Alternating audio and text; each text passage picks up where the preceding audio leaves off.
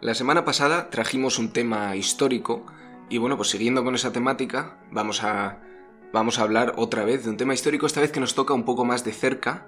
Y si ya dijimos que Kissinger era polémico, pues cualquier tema relacionado con una de las repúblicas españolas, especialmente la segunda, pero especialmente la segunda, estamos caminando sobre hielo fino.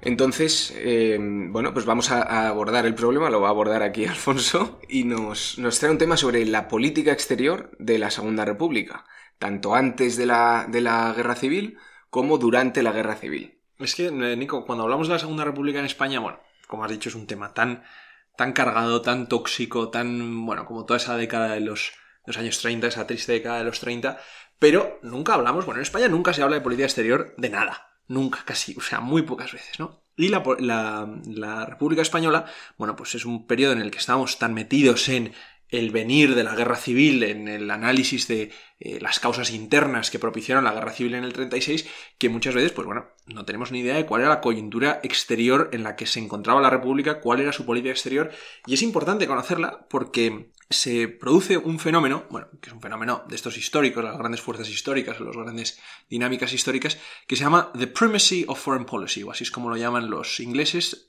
la primacía de la política exterior, es un concepto traído del mundo, del mundo de la historiografía alemana del siglo XIX, en el que se considera que hay momentos en la historia en el que la dinámica internacional consigue que las dinámicas nacionales o domésticas se vean eh, cambiadas o influenciadas de alguna forma. ¿no? Y puede argumentarse que en 1930, la década de los 30, eh, la polarización europea y el venir de la Segunda Guerra Mundial afectó muchísimo al devenir de la República.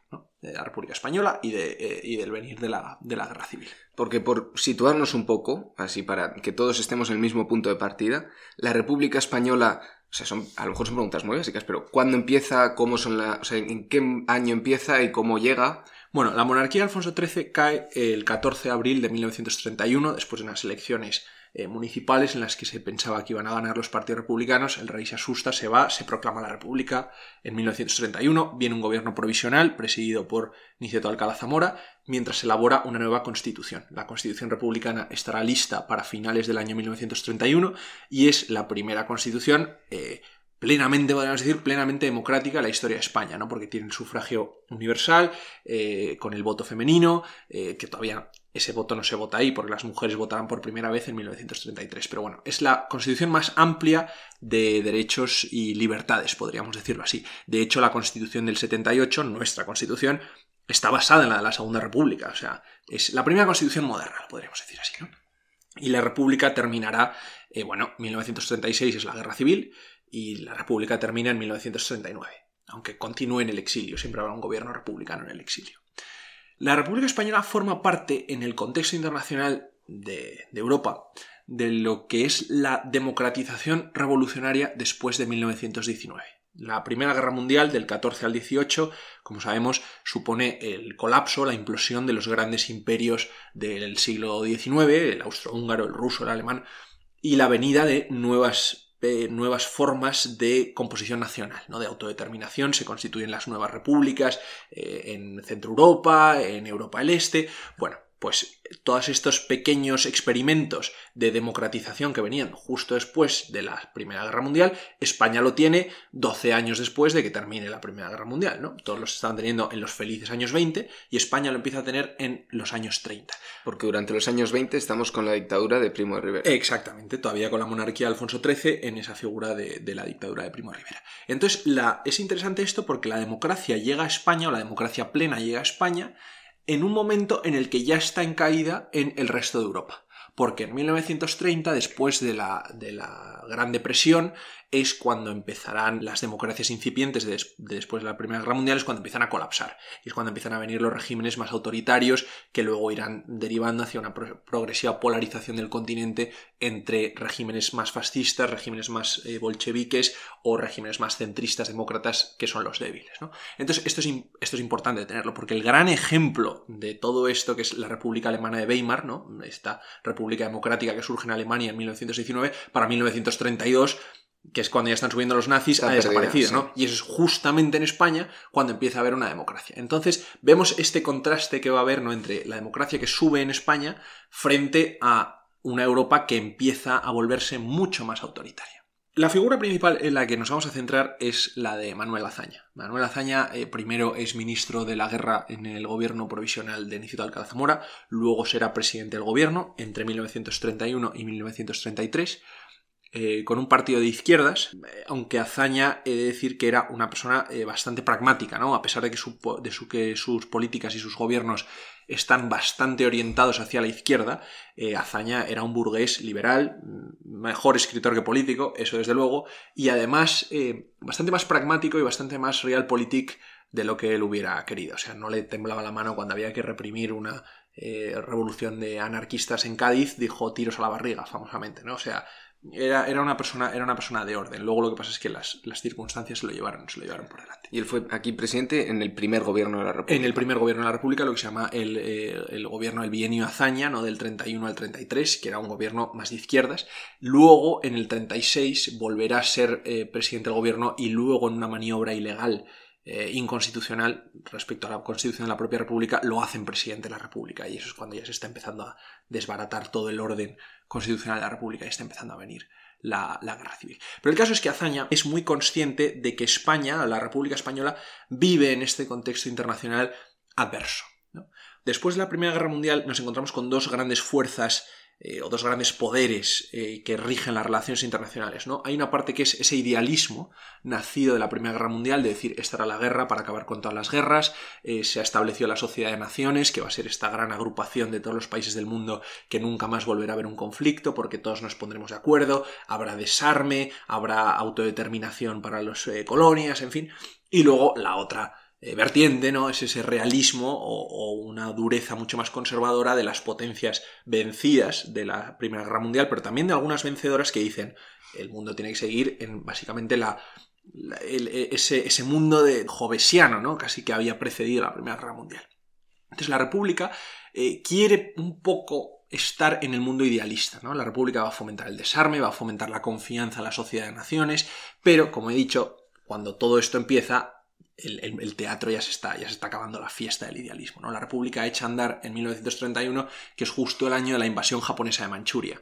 Es interesante aquí la figura de Salvador Madariaga, que era eh, embajador de España ante, la Sociedad de Naciones, lo llamaban el Quijote de la Manchuria, porque eh, eh, cuando la invasión japonesa de Manchuria en el 31 evidenció que la Sociedad de Naciones no servía para nada y que ante una agresión imperialista como fue aquella que Japón invadió parte de China, la Sociedad de Naciones no podía hacer nada.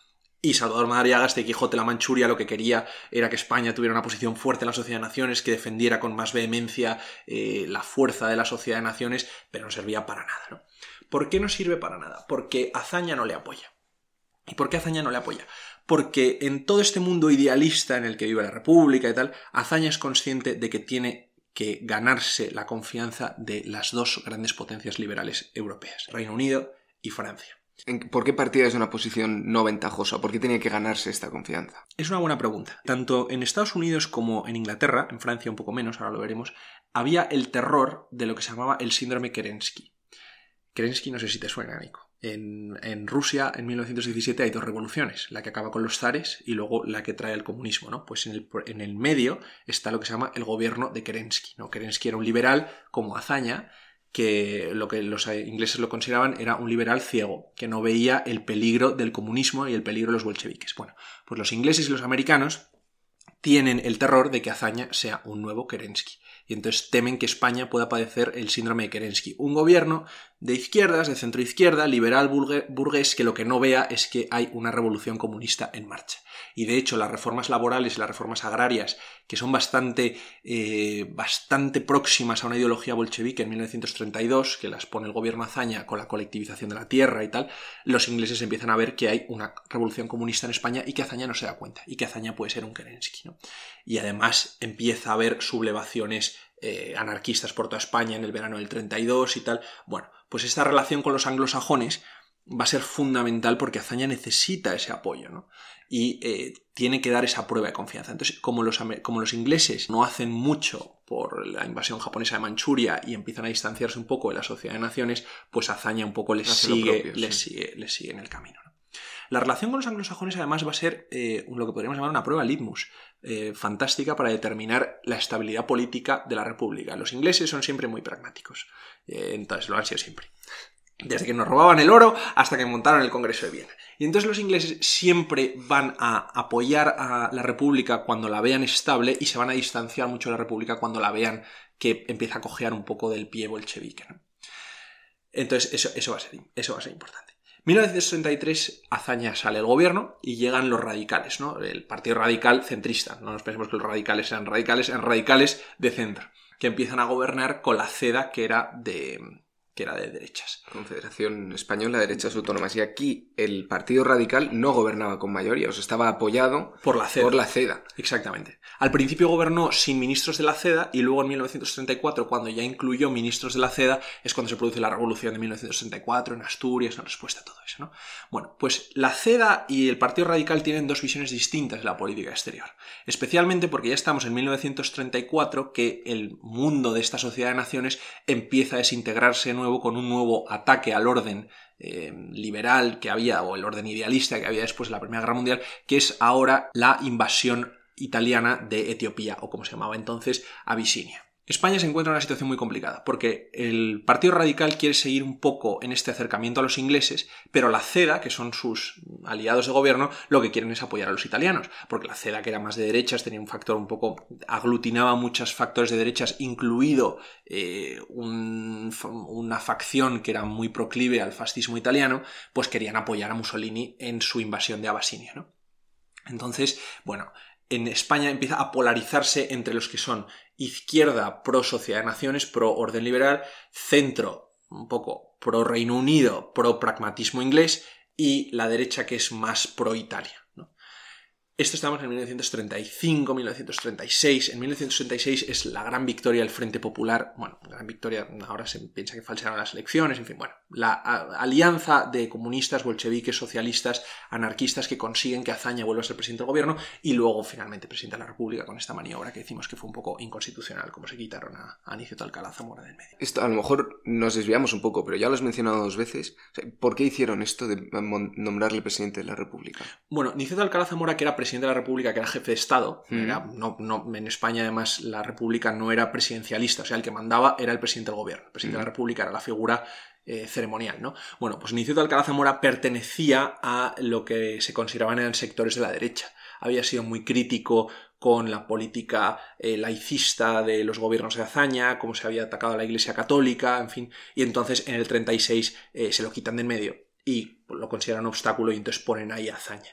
También porque Azaña era, eh, no era tan de izquierdas como muchos en el Frente Popular querían. Entonces lo que no querían era un gobierno más centrado con Azaña de presidente del gobierno, entonces lo que hacen un poco es ponerle en este rol ceremonial le de presidente, de presidente del gobierno y le ponen por entendernos, en lo equivalente, la posición equivalente que ahora tiene el rey. Exactamente, es el retiro de oro, ¿no? Pues eh, como este no manda nada, pues lo vamos a mandar al presidente de la República y pondremos el presidente del gobierno a alguien que sí que mande, que es cuando vienen todos los gobiernos mucho más escorados a la izquierda, mucho más escorados al estalinismo, como el de Largo Caballero y tal. Y, se lo cargan con una maniobra, o bueno, se lo cargan, le, le hacen el retiro de oro, como dices, con una maniobra ilegal porque no se podía elegir así el presidente de la República. Entonces, eh, constitucionalmente es eh, era inconstitucional cómo consiguieron que Azaña fuera presidente de la República. Pero bueno, eso es otra historia. Sí, un paréntesis simplemente para entenderlo, porque ya lo habíamos mencionado dos veces y tenerlo ahí. Total. Bueno, pues Azaña, que empieza siendo presidente del gobierno en el 36, antes de que le, eh, antes de que le quiten, empieza a ver, el 36 estamos a meses de la guerra civil, la guerra civil empieza en el 18 de julio de 1936, estamos en febrero del 36. Bueno, pues Azaña empieza a ver que la política exterior agresiva en, Europa, mm, este desorden que está empezando a haber entre lo de Abisinia, el ascenso de los nazis, que ya empiezan a, revertir las cláusulas del Tratado de Versalles, empiezan a expandirse, puede traer una revolución en España, tanto comunista, o un eh, golpe de los militares, que ya había habido bastantes intentos de golpes militares a lo largo de la República. Nos pensamos que el de Franco es el primero. No, había habido el intento del 32 con Sanjurjo, luego había habido un intento en el 36 antes, de, antes del propio del propio alzamiento. Entonces, Azaña ve que eh, este optimismo con el que se puede lanzar uno a las relaciones internacionales puede ser letal para la República en España. Entonces lo que va a hacer es una política muy pragmática, en la que no quiere que España se, se, decante por ninguno de los dos bloques en los que está empezando a romperse el continente europeo, ni por los fascistas, ni por los comunistas, ni tampoco por las potencias eh, liberales. ¿no? Quiere un poquito eh, estar en tierra de nadie, con la esperanza así de hermetizar un poco a España de las consecuencias de los procesos internacionales en Europa. Mantener un equilibrio imposible dentro de un ambiente cada vez más fracturado. Exactamente. Y aquí es donde viene el gran pragmatismo la gran realpolitik de hazaña, que es que ahora muchas veces lo vemos como el gran adalid de la izquierda o el gran adalid del idealismo, el gran adalid de, bueno, pues de una Arcadia feliz que no fue la Segunda República y qué es lo que hace nada más eh, ser presidente del gobierno en, en, este segundo, en este segundo mandato. Bueno, pues se opondrá a las sanciones que la Sociedad de Naciones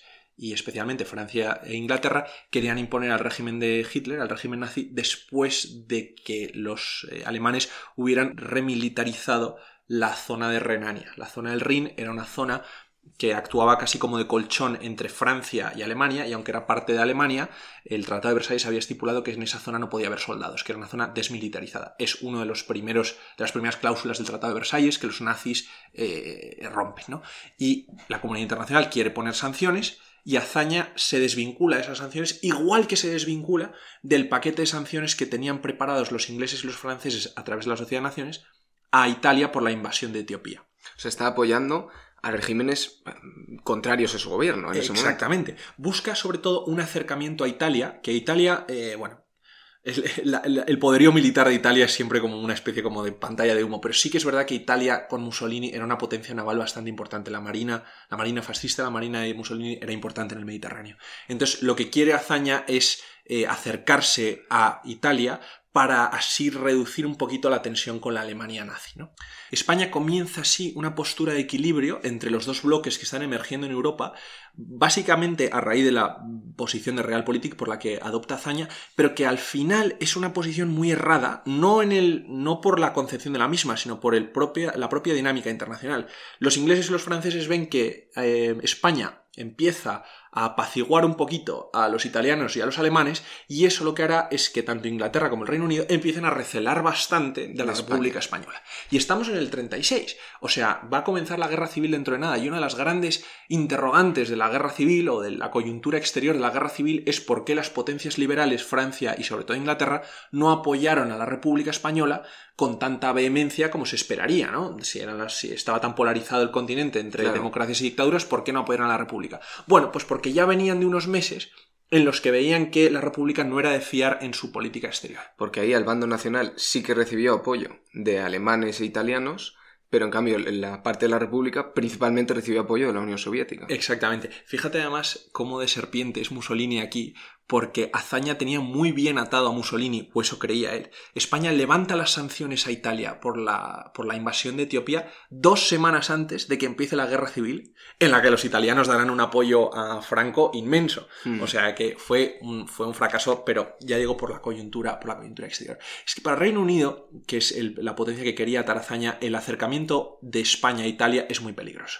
El Reino Unido había tenido una gran crisis en 1935 cuando uno, el ministro del aire y el ministro de exteriores inglés habían pactado con Mussolini un poquito reducir la tensión a base de lo de Abisinia, porque querían que Italia sirviera a Inglaterra frente a Alemania y no querían que Italia se acercara tanto a Alemania y pusiera en peligro el Mediterráneo. Y entonces, cuando todo eso salta por los aires y definitivamente Italia y el Reino Unido eh, tienen muchísima tensión entre ellos, sienta fatal que España esté haciendo esto. Y además que, que Azaña se acerque a Mussolini en el exterior tampoco corrige los, los devaneos hacia la izquierda que está viendo dentro de la propia España, ¿no? Que eso también asusta muchísimo al Reino Unido porque resucita esta imagen del Kerensky, ¿no? De este es un liberal que piensa que puede contener a, a los bolcheviques y aquí va a haber una revolución. Entonces, la República Española como todas las democracias de los 30, lleva a cabo un apaciguamiento de los dictadores por miedo a la guerra y por miedo a la constante revolución interna. Pero es muy interesante lo que dice un historiador que se llama Ismael Saz, que dice España es la primera víctima del apaciguamiento. porque hazaña que quería esta política pragmática de no acercarse a ninguno, darles un poquito a las dictaduras y tal para que no le hicieran daño, y al final es la primera víctima de ello. Bueno, que es lo que tú dices de primera víctima es porque esto era una práctica extendida, o sea, Inglaterra o Gran Bretaña no se opuso con tanta vehemencia a Hitler en algunos de sus avances, por ejemplo en Checoslovaquia y en Austria. Claramente, porque era eh, pensaban que si le daban a Hitler se acabaría cansando y que en el fondo el Tratado de Versalles había sido un poco injusto y que entonces había que abrir un poco la mano.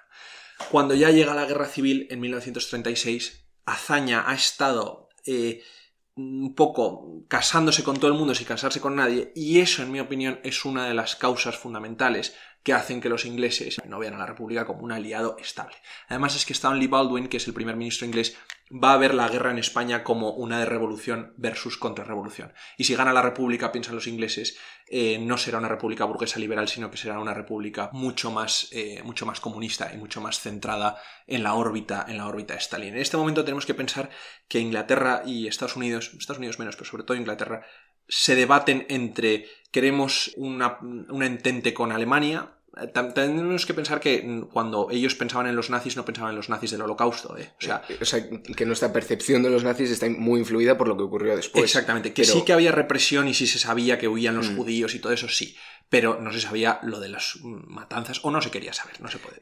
Y en Estados Unidos hubo, hasta bien entrada la guerra, dos facciones claramente diferenciadas de apoyo o, o sea, de a favor de la intervención o en contra de la intervención. Daban el mismo miedo los nazis por expansionistas que los soviéticos por comunistas. Entonces, lo que hará Inglaterra será básicamente cuando ya empieza a ver que Azaña ha fracasado en su intento pragmático de acercarse a los italianos y tal, y que encima no puede, no puede controlar a los propios sectores izquierdistas dentro de su gobierno cuando ya lo ponen de presidente de la República y viene Largo Caballero, que Largo Caballero es, eh, fue pertenecido al PSOE, pero era un presidente del gobierno que era, eh, o sea, estaba en la órbita de Stalin, lo que buscaba era la República Socialista Soviética en, en España. Inglaterra aquí es donde empieza a apoyar a Franco indirectamente, en el sentido de que Inglaterra abanderará una política de no intervención que lo que hará será favorecer a los nacionales no a la República. Simplemente, no por nada, sino porque eh, Inglaterra trata de que ninguna de las potencias europeas se meta en la guerra civil española y crea un comité que se llama el Comité de la No Intervención en septiembre de 1936 que lo forman los ingleses, los franceses, los alemanes, los italianos y los soviéticos, pero que solamente, o sea, se lo saltarán absolutamente todos. Entonces, apoyar la no intervención, y los ingleses lo sabían, ¿eh? que se lo iban a saltar. Apoyar la no intervención era una forma de apoyar a los que van a apoyar, porque Inglaterra eh, no apoya directamente a Franco, pero Italia y Alemania sí, y con muchísima más fuerza y muchísimo más poderío de lo que la Unión Soviética y México, México mandó nada, eh, sobre todo la Unión Soviética, apoyó a, apoyó a la República. Además que la Unión Soviética siempre fue muy fría en su apoyo político explícito a la República Española. ¿Por qué? Porque tenían más interés los comunistas españoles en que hubiera una república soviética en España que los propios soviéticos tenían en que hubiera comunismo en España. ¿Por qué es esto? Porque en este momento Stalin está muy preocupado por la expansión de Hitler hacia Europa del Este también, ¿no? Y entonces sabe que Francia e Inglaterra pueden ser sus aliados en una eventual guerra con Alemania. Y lo que tiene miedo es de que si hay un régimen comunista en España, los ingleses y los franceses se piensen que ese régimen comunista está apoyado por la Unión Soviética y entonces se acerquen más a Alemania, dado que es evidente que la Unión Soviética se está expandiendo. Entonces Stalin no quería tanto una república comunista en España, temía que pudiera amedrentar a los ingleses y a los franceses. Entonces por eso siempre es un poquito más eh, suave o un poquito más em, eh, escondido. Tibio, tibio, sí, en su apoyo militar directo a la República. Mandan unos aviones, el más famoso, el avión Rata, que lo mandan los soviéticos y vamos, costaba que volara. O sea, eh, si hay apoyo político, si hay comisarios políticos de cómo se hace la revolución, de cómo tal, en esos momentos horrorosos de cómo se, cómo se reprime a una población de guerra. Eso sí, los rusos tuvieron influencia, pero lo que era el envío de armas, no y entonces además como los soviéticos empiezan a ver que eh, Inglaterra y Francia no tienen ningún interés en que la República Española salga victoriosa, sino que lo que tienen más interés pragmáticamente es que el régimen de Franco eh, se haga con la victoria en este eje de revolución versus contrarrevolución, influirá muchísimo en que la Unión Soviética, España es fundamental en esto, la guerra española, en que la Unión Soviética empiece a decir, ah, bueno, pues si no puedo confiar en los ingleses, tendré que yo cambiar mi estrategia. ¿Y cuál va a ser la estrategia que, tenga la Unión Soviética? Pactar con los nazis. el origen del pacto eh, Ribbentrop-Molotov de 1939, en el que la Unión Soviética y la Alemania nazi, los dos enemigos mortales, se reparten Polonia y se reparten Europa del Este, tiene sus orígenes en que Stalin ve, a raíz de la guerra española, que los ingleses eh, odian tanto a los comunistas como a los nazis. Entonces vemos un poco cómo es todo este encaje de la República Española en el escenario internacional y cómo este fallido intento de hazaña de navegar todas las aguas posibles eh, del mar de los años 30, bueno, pues acaba dejándolo en tierra a nadie y condenando a la República al aislamiento internacional en el momento de la guerra civil. Esto último de, que afecta directamente al pacto entre los nazis y los soviéticos me parece un punto muy, muy interesante y muy importante. O sea, no lo había visto yo de esta manera. Y, y, es verdad que este pacto sorprendió a todo el mundo occidental. Eran los nazis solo hablaban o abiertamente eran opuestos a todo el régimen comunista y surgieron en Alemania también en contra del comunismo interno. Y, este pacto sorprendió al mundo occidental y, le dejó las manos libres a Hitler para irse hacia el oeste, hacia Francia. Exactamente, pues todo esto empieza cuando los soviéticos, que estaban ansiosos de conseguir apoyo inglés y apoyo francés contra los nazis, ven a raíz de la guerra española que, que no, que los, eh, las potencias occidentales también resienten muchísimo a Rusia y resienten muchísimo las las políticas expansionistas de Rusia. Pues, pues nada, muchas gracias Alfonso otra vez. Y desde luego este tema me parece más complicado que el de la semana pasada porque es, como hemos dicho al principio, es navegar aguas turbulentas. Sobre todo es que toca una fibra muy sensible en España, la de la República, pero bueno, hemos hablado un poco de la coyuntura exterior. Hmm, sí, que, es, que nos permite manejar, mantenernos alejados de polémicas en las que en algún momento ciertamente a lo mejor tenemos que entrar. Bueno, yo creo que es ayudar a desmitificar un poco, y no es bueno mitificar la historia, ni para bien ni para mal. Ni la República fue una Arcadia feliz, ni tampoco fue un soviet desde el día uno. O sea, las cosas como son, no era mm. una república comunista en 1931, pero tampoco era una república democrática en 1936. Al final, bueno, pues hay que considerar la historia pues como lo que es, y no ir con una eh, conclusión preconcebida. Pues nada, pues muchas gracias Alfonso y nos vemos la semana que viene. Con un tema nuevo.